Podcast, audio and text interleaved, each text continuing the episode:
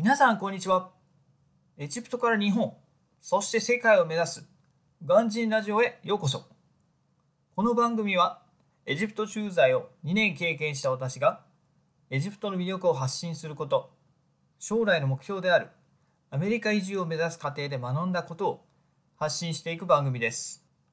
ということで今日もやっていきましょう。本日はタイトルコールを変えた第1回目ということで少し趣向を変えてまずは漢字クイズといきたいと思います。エピソードのテーマともなっている漢字2文字、誇りが及ぶと書いて何と読むか皆さんわかりますか？察しの良い方なら本チャンネルの特徴からすぐに分かったかと思います。そう、正解はエジプトです。日本では国名はすべて漢字で表現されており、そのほとんどが当て字かと思います。例えばアメリカならばアジアのあ、お米の米、利益の利、そして加える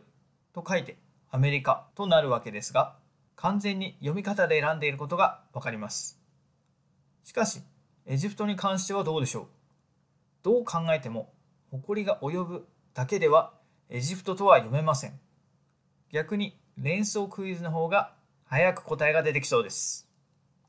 誇りが及ぶ国、それがエジプトというのが日本人の想像なわけですが、現地を見てきた私にとって、検討外れではないところが正直なとこだと思います。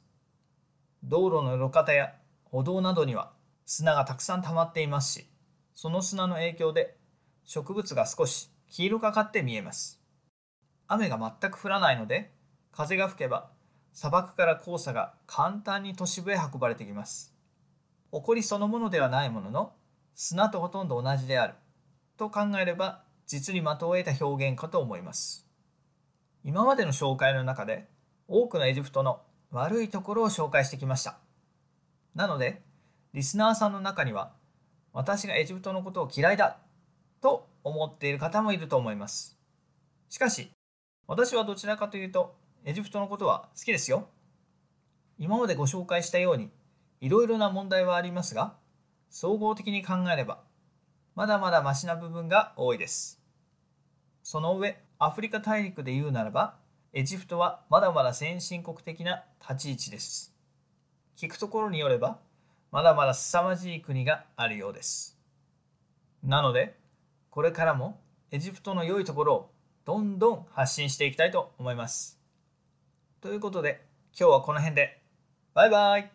!Have a lovely day!